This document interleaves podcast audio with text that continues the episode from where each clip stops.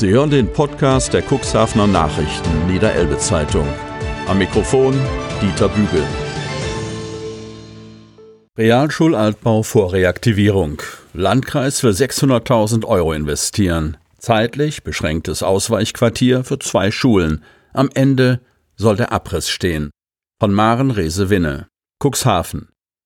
Schon nach den Sommerferien könnten in der alten Realschule wieder Schülerinnen und Schüler ein- und ausgehen. Der Landkreis plant, in der Schulstraße rund 600.000 Euro zu investieren und auf zwei Etagen nicht weniger als 29 Räume herzurichten. Platz für eine Außenstelle der Bleikenschule sowie für Klassen des Lichtenberg-Gymnasiums für die Zeit, wenn nebenan die Fassade renoviert wird.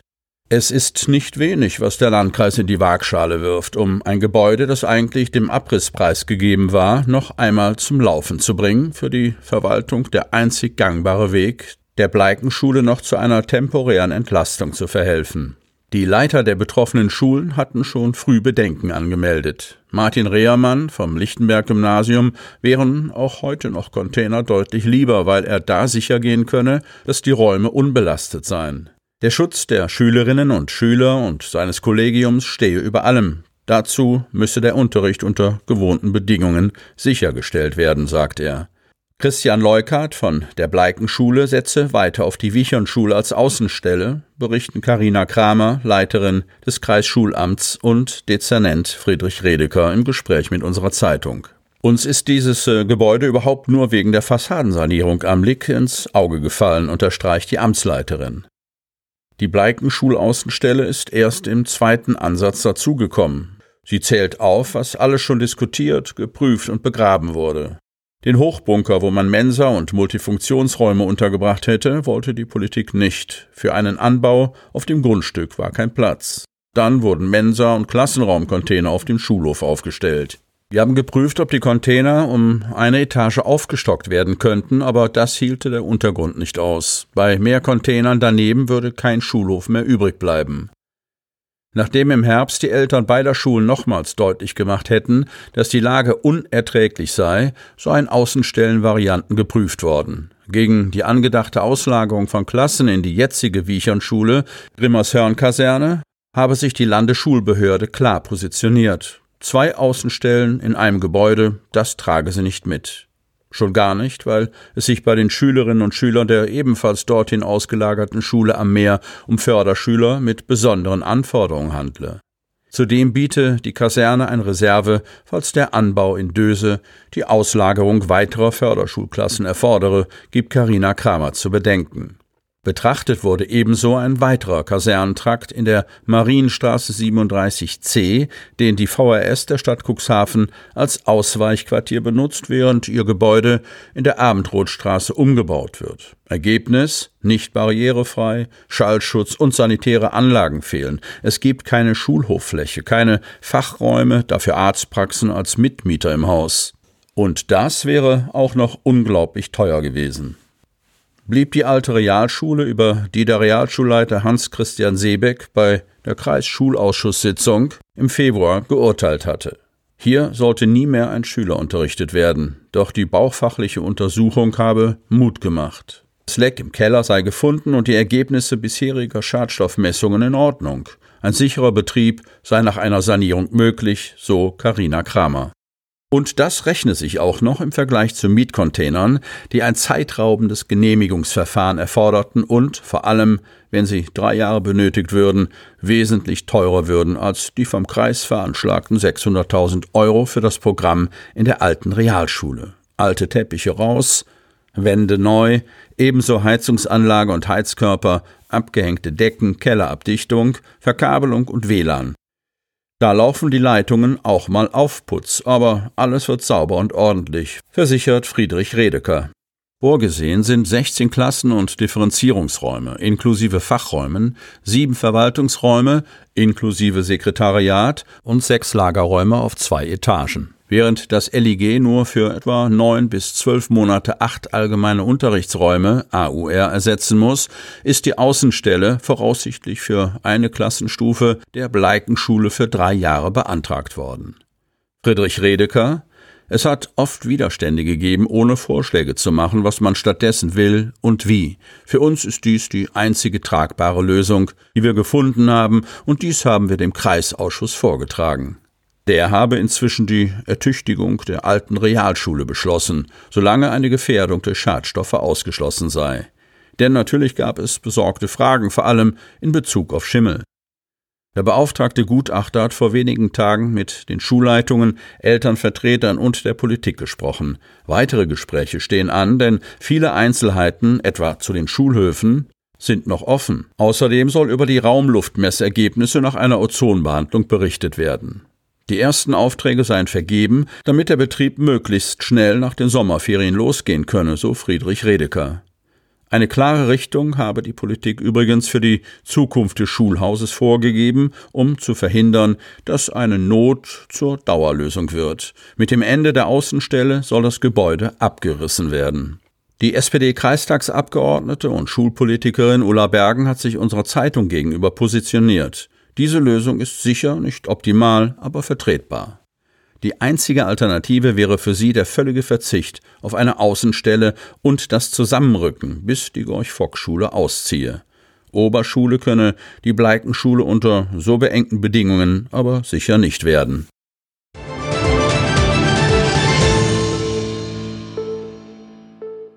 Duna-Wattrennen 2020 endgültig abgesagt. Veranstaltung mit Mundschutz und ohne Zuschauer nie eine Option gewesen. Termin für 2021 steht bereits fest.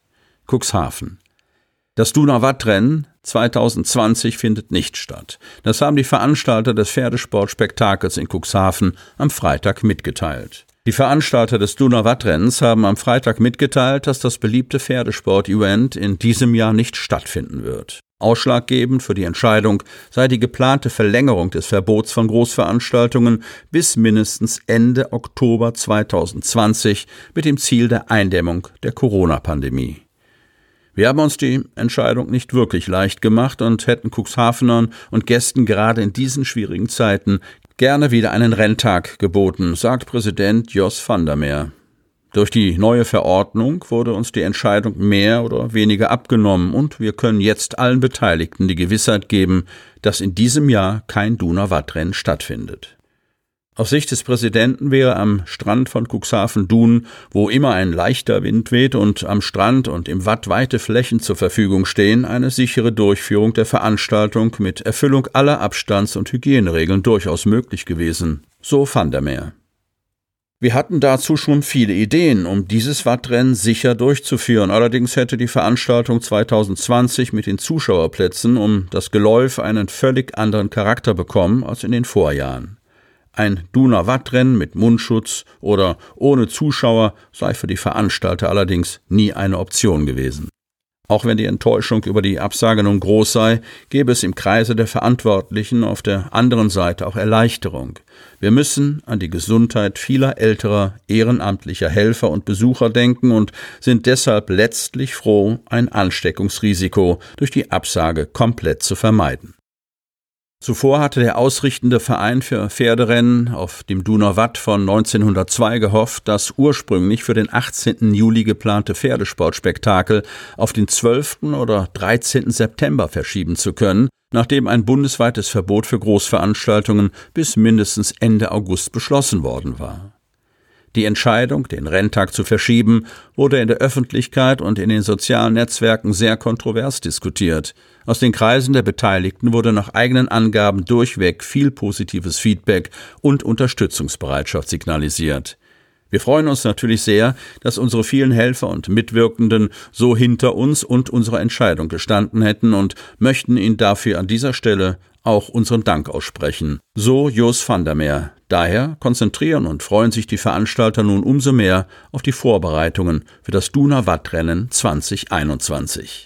Ein Termin für die nächste Auflage steht bereits fest. Es soll am Sonntag, 18. Juli stattfinden.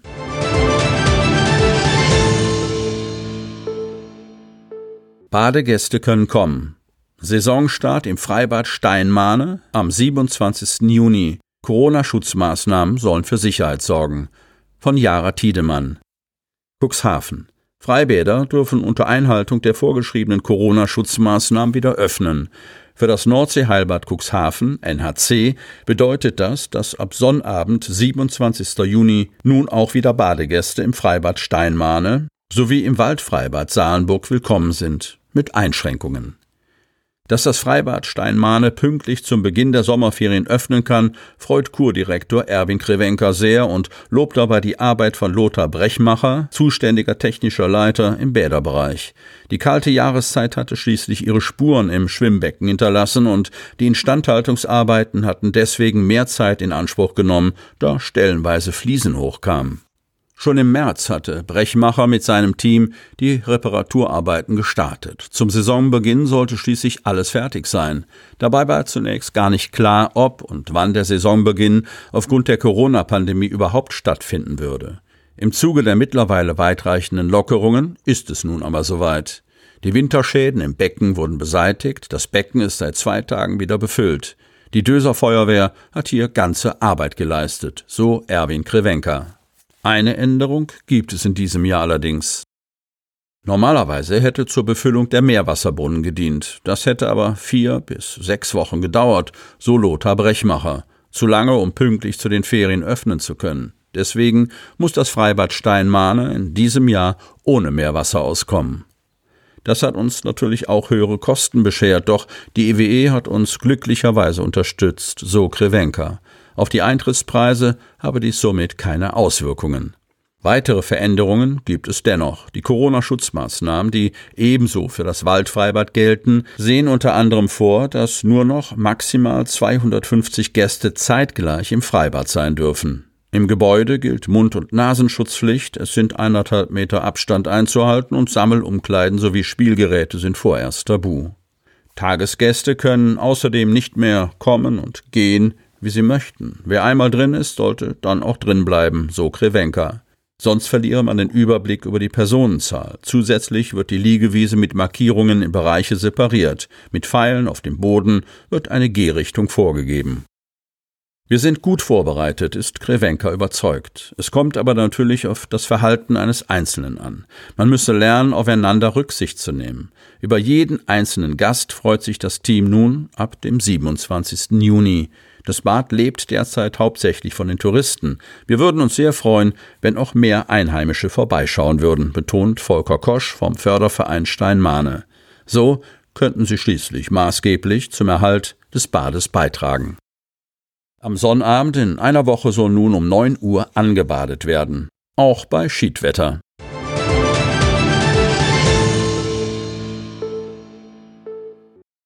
Drohnenausbildung erzielt weitere Erfolge bei Kidsrettung. Jägerschaft Landhadeln, Cuxhaven konnte 23 Jungtiere vor Mähtod bewahren. Cuxhaven. Die Mähsaison ist im vollen Gange. Auf vielen Wiesen im Cuxland verstecken sich aktuell jedoch einige Jungtiere wie Rehkitze oder Junghasen im hohen Gras. Wir berichteten. Um den Mähtod eben jener zu verhindern, leisten die Jäger der Jägerschaft Landhadeln Cuxhaven seit diesem Jahr einen besonderen Beitrag und fliegen ausgewählte Flächen zuvor per Drohne ab. Eine spezielle Ausbildung macht dies möglich. Die Drohne ist hierfür mit einer Wärmebildkamera ausgestattet. Bevor sie aber Richtung Himmel starten kann, gilt es einiges zu beachten. Viele Wiesen befinden sich im kontrollierten Luftraum des Marineflugplatzes Nordholz, erklärt Tjag Makel von der Jägerschaft Landhadeln Cuxhaven. Neben dem technischen Equipment sei deswegen auch eine fundierte und zertifizierte Ausbildung der Drohnensteuerer erforderlich gewesen. Ein fester Partner der Cuxhavener Rehkitzretter ist Mario Schwedler von Airpix One. Als anerkannte Ausbildungs- und Prüfstelle des Luftfahrtbundesamtes hat sein Team die Ausbildung durchgeführt. Zur Ausbildung gehören dabei ein theoretischer Kenntnisnachweis mit den Schwerpunkten Luftrecht, Meteorologie und Navigation sowie ein praktischer Fähigkeitsnachweis. Hier wird die sichere Bedienung und der Umgang des unbemannten Flugfahrzeuges geprüft, erklärt Schwedler. Da sowohl Equipment als auch Ausbildung keine kostengünstige Angelegenheiten sind, konnte sich die Jägerschaft über finanzielle Unterstützung der Sparkassenstiftung, der Jagdgenossenschaften und der Bingo Umweltstiftung freuen. Sieben weitere Jäger konnten so die Theorieprüfung ablegen. Die Kontaktbeschränkungen während der letzten Monate haben unseren Zeit- und Ausbildungsplan ordentlich durcheinandergerüttelt. Allerdings konnten wir glücklicherweise auf bereits zwei ausgebildete Drohnensteuerer in den eigenen Reihen zurückgreifen und so schon aktiv mit der Jungwildrettung beginnen. Nun sind wir auf dem Weg, mit insgesamt neun Drohnensteuerern auf einen ausreichenden Personalkörper zurückgreifen zu können. Damit sind wir langfristig gut aufgestellt, erklärt Leiter des Hegering 9 Horst Dunker der das Projekt vorangetrieben hatte. Mehr als 250 Hektar Wiese wurden in den vergangenen Wochen bereits im Stadtgebiet Cuxhaven abgeflogen. Dabei haben die ehrenamtlichen Jungwildretter 23 Rehkitze gefunden und vor dem Mähtod bewahren können.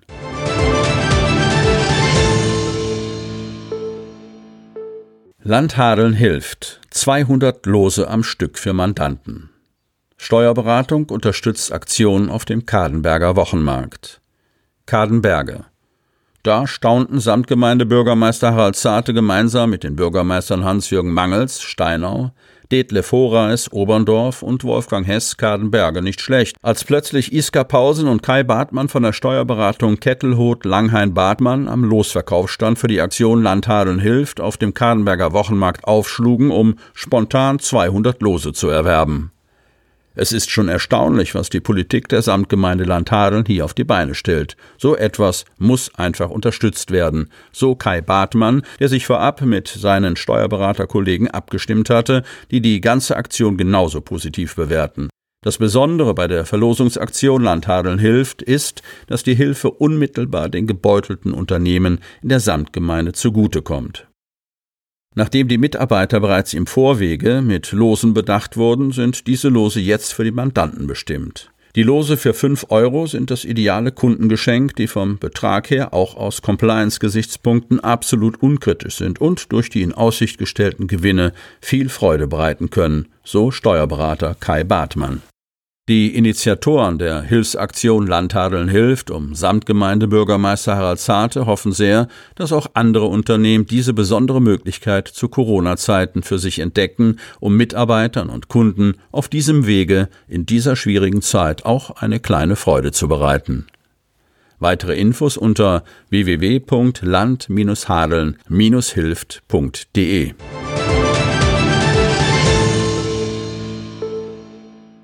Projekte drehen Ehrenrunde. Hemmerer Stadtrat fordert neuen Entwurf für Wohngebiet und Präsentation eines Biogasprojektes von Eckbert Schröder. Hemmoor.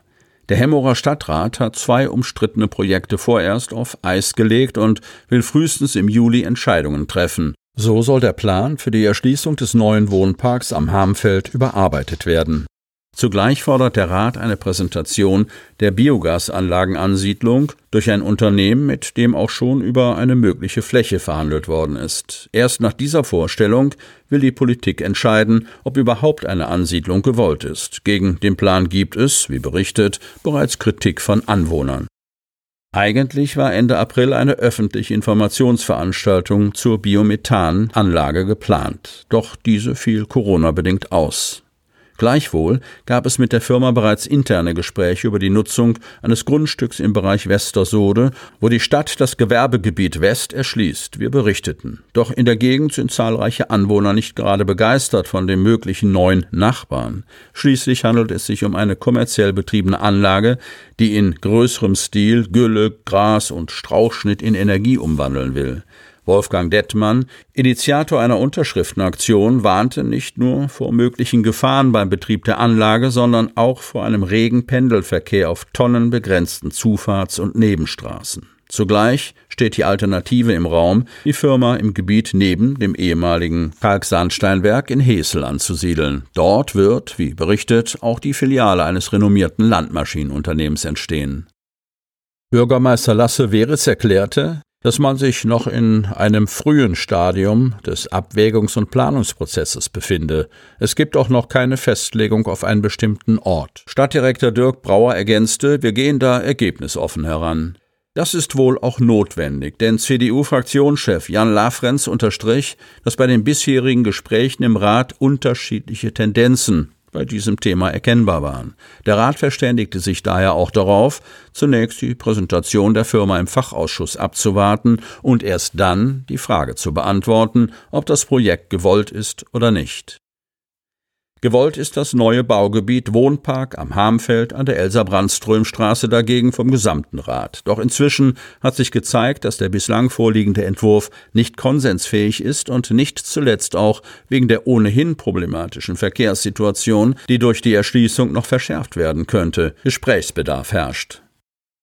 Anwohner hatten in den vergangenen Wochen und Monaten immer wieder darauf gedrängt, dass es nicht zuletzt im Hinblick auf die maximale Höhe der Gebäude und die Zahl der Wohneinheiten Veränderungen geben müsse.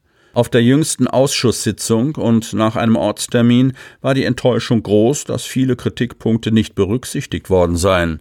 Dass sie in einem NEZ-Artikel, es gab nie eine wirkliche Beteiligung, in diesem Zusammenhang hart mit den Politikern ins Gericht gegangen waren, ließ Bürgermeister Weritz nicht unkommentiert. Wir verwahren uns gegen solche Äußerungen. Maike Buck als Sprecherin der Anwohnerinitiative relativierte auf der Sitzung ihre Äußerungen und bedankte sich für viele tolle Gespräche in den letzten Tagen. Sie hoffe, dass die Einbindung der Bürger bis zur Verabschiedung eines neuen Bebauungsplans erfolgen werde. Jetzt liegt es am Planungsbüro Dörr, einen neuen Entwurf zu erarbeiten und die angesprochenen Probleme zu lösen. Der jetzt vorgelegte Plan ist nicht der Entwurf, den wir öffentlich auslegen wollen und werden, so Birgit Mein-Horeis, SPD-Fraktionschefin. Über weitere Themen der dreistündigen Ratssitzung wird die NEZ noch berichten. So ist unter anderem ein Vorentwurf für das neue Bürgerhaus in Basbeck von einem Hamburger Architektenbüro präsentiert worden. Es bietet, zum Beispiel bei Konzerten oder anderen Großveranstaltungen, Platz für bis zu 1000 Menschen.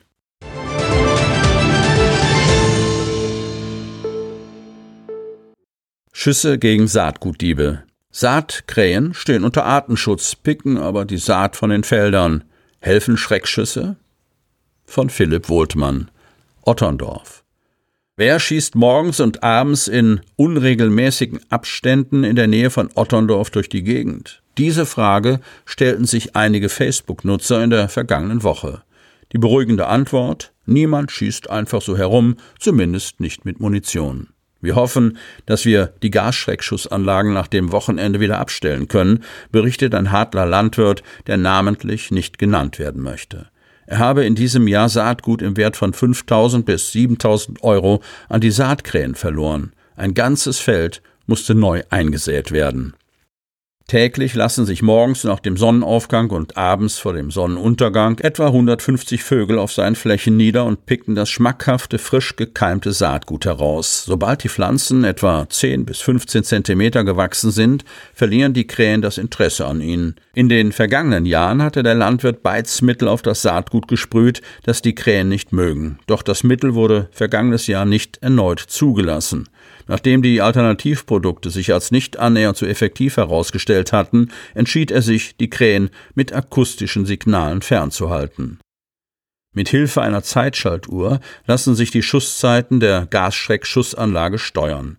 Da die Krähen intelligent und lernfähig sind, schießt die Anlage in den Morgen- und Abendstunden nach dem Zufallsprinzip. So stellt sich kein Gewöhnungseffekt ein.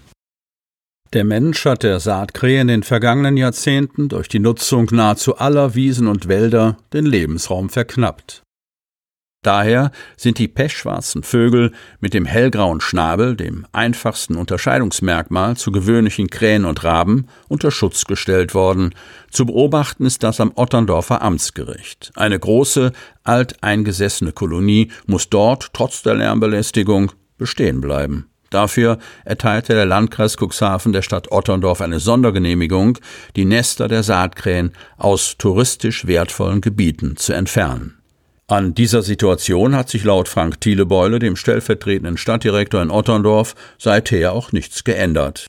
Natürlich ist die Entfernung von Nestern nicht mit dem Einsatz von Schreckschüssen zu vergleichen. Doch hier gesellt sich noch ein weiteres Problem dazu.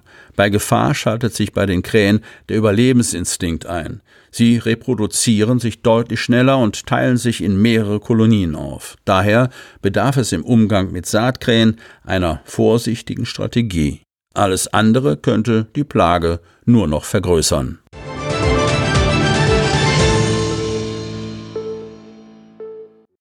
Bohlen werden vom Wasser ausgerammt. Arbeiten am neuen Löschplatz gehen gut voran. Hemmoor. Der NLWKN ist für die Unterhaltung der Oste zwischen dem Oste-Sperrwerk und dem Wehr in Bremerförde zuständig. Hierzu gehören auch Arbeiten zur Vorland- und Ufersicherung. Um diese ausführen zu können, besitzt der NLWKN unter anderem einen Betriebshof in Basbeek.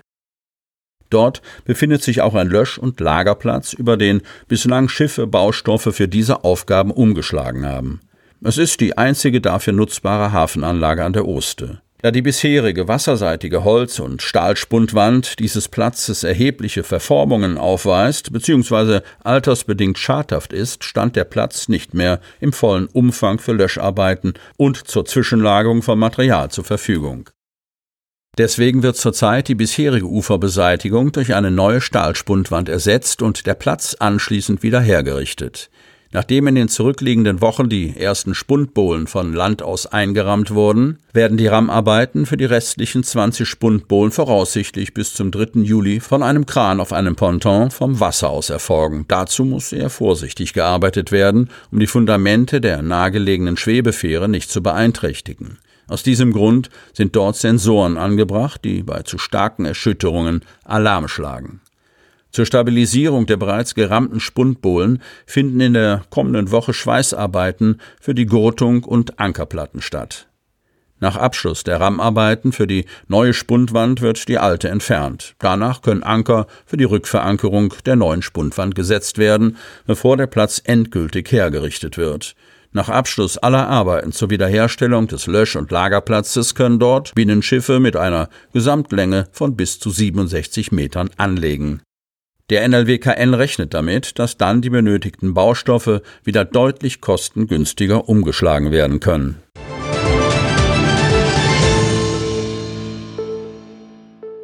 Elbefonds. Fördergelder für kleine Häfen können fließen. Kreis Cuxhaven. Aufgrund der vorangegangenen Elbvertiefung zur Jahrtausendwende leiden die kleinen Fischer- und Sportboothäfen an der Unterelbe zunehmend unter Verschlickung. Eine Vorgabe im Zuge der sogenannten Fahrrinnenanpassung, die derzeit umgesetzt wird, war es, einen Fonds zu bilden, um den kleinen Häfen dabei zu helfen, ihre Hafenbecken frei vom Schlick zu halten. Der Elbefonds, auch als Schlickfonds bezeichnet, steht jetzt zur Verfügung. Nach der Entscheidung des Bundesverwaltungsgerichts in Leipzig am 3. Juni, die Elbvertiefung endgültig zu genehmigen, ist der Weg für die Fördergelder der Stiftung Elbefonds frei. Der SPD-Bundestagsabgeordnete Ernst-Dieter Rossmann aus dem Kreis Pinneberg teilt mit, nach langen Jahren des Wartens können endlich Unterstützungszahlungen fließen, die den kleinen Unterelbehäfen dabei helfen, den Kampf gegen die Verschlickung zu finanzieren. Die erste Sitzung des Vergabeausschusses hat nach Angaben des Parlamentariers am 17. Juni stattgefunden, sodass in den nächsten Tagen Förderbescheide versandt werden können. Der Abgeordnete hätte sich die Mittelfreigabe eher gewünscht, weil die Häfen an der Unterelbe bereits seit etlichen Jahren unter Verschlickung infolge vorangegangener Fahrrinnenanpassungen leiden. Auch bei der Höhe der Zahlungen hätte ich mir mehr Entgegenkommen unserer hanseatischen Nachbarn gewünscht, sagt Rossmann mit Blick auf Hamburg, das als einer der Vorhabenträger der Flussvertiefung in den Elbefonds einzahlt.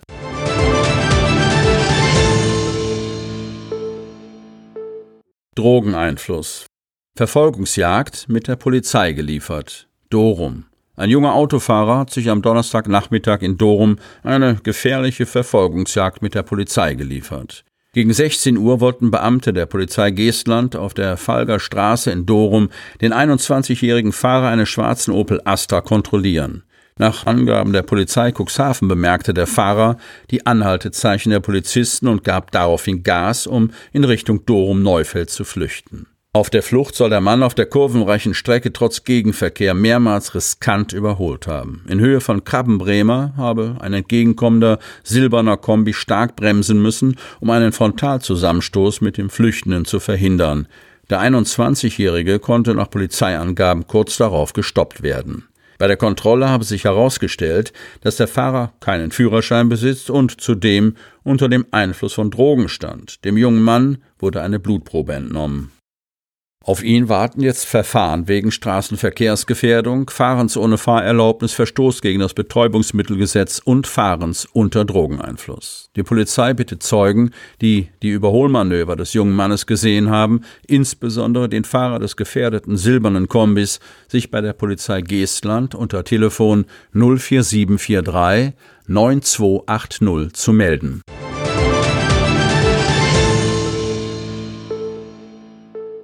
Zwei Leichen gefunden. Vermisste Mutter und Tochter wohl tot. Bremerhaven. Polizei und Feuerwehr Bremerhaven haben ein Auto mit zwei Leichen aus der Weser in Bremerhaven geborgen. Bei den Toten handelt es sich wohl um eine vermisste Mutter und ihre Tochter. Die seit rund anderthalb Wochen vermisste 46-jährige Mutter aus Kaiserslautern und ihre zehnjährige Tochter sind wohl tot. Zusammen mit der Feuerwehr hat die Polizei Bremerhaven am späten Donnerstagabend ein Auto mit zwei toten Insassen aus der Weser im Bereich der Seebäderkaje in Bremerhaven geborgen. Die Identität der beiden Toten ist noch nicht zweifelsfrei geklärt. Eine Identifizierung steht noch aus, wie die Polizei Bremerhaven mitteilte.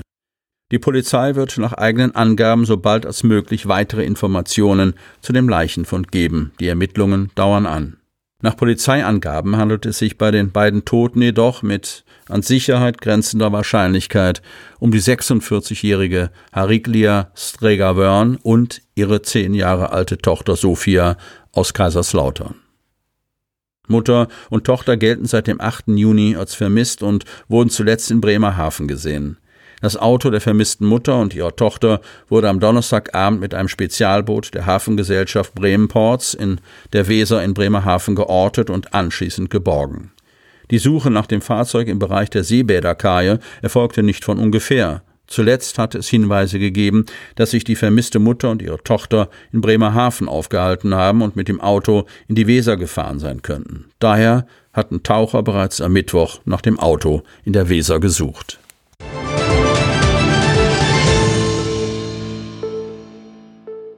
Ehemaliges Hotel. Mann stirbt bei Feuer in Asylunterkunft. Kreis Stade. Bei einem Feuer in einem ehemaligen Hotel, das derzeit als Asylbewerberunterkunft genutzt wird, ist in der Nacht zu Freitag in Fredenbeek, Kreis Stade, ein Mann ums Leben gekommen. Ein aufmerksamer Nachbar war gegen 1.30 Uhr am frühen Freitagmorgen durch das Bellen seiner Hunde aufgewacht und hatte dadurch das Feuer auf der gegenüberliegenden Straßenseite entdeckt.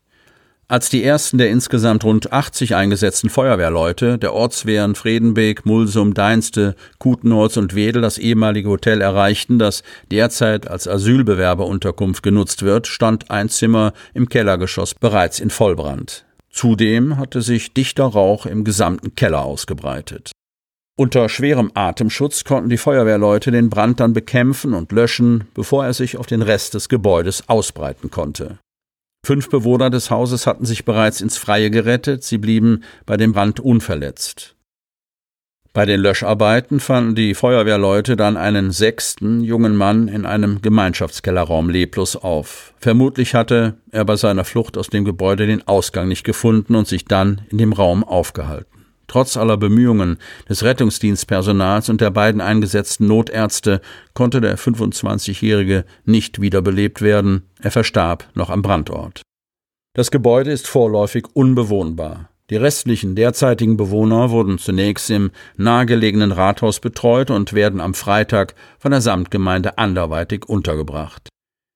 Der Gesamtschaden wird vorläufig auf mindestens 150.000 Euro geschätzt. Polizeibeamte aus Stade und Tatortermittler nahmen vor Ort bereits die ersten Ermittlungen zur Brandursache auf. Derzeit ist der Grund des Ausbruchs des Feuers noch ungeklärt. Hinweise auf ein Fremdverschulden liegen bisher nicht vor.